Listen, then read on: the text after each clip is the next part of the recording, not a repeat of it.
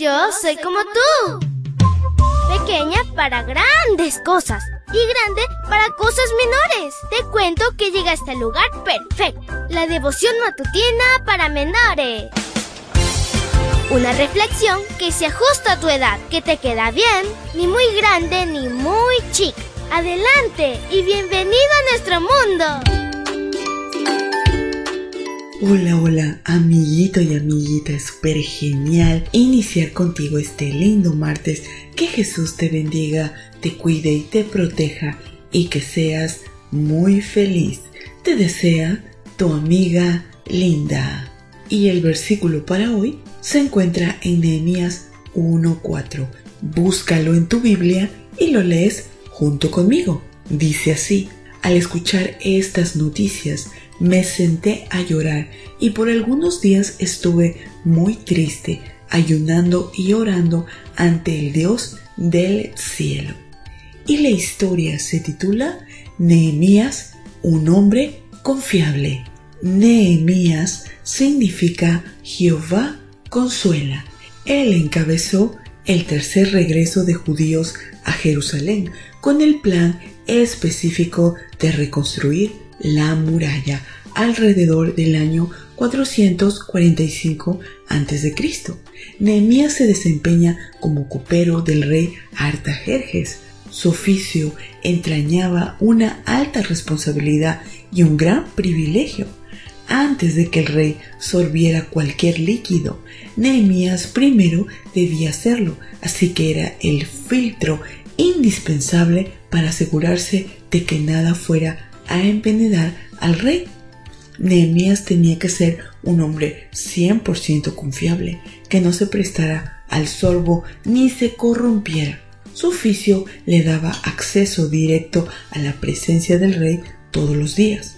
La persona que desempeñaba tal función debía ser culta, atractiva, sana, conocedora de las reglas de etiqueta del palacio.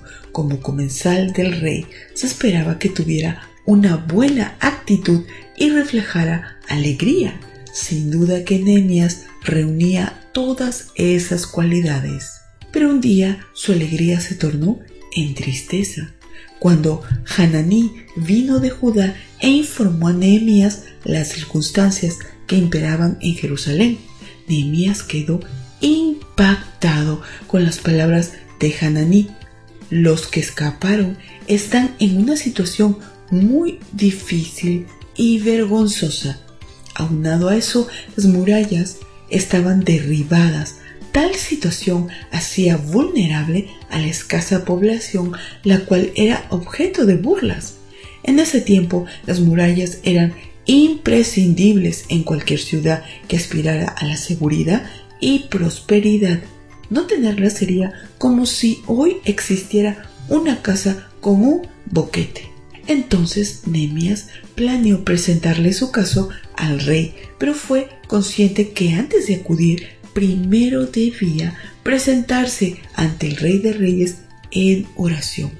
En su oración, Nehemías demostró su confianza en el Señor, así como lo bien que lo conocía.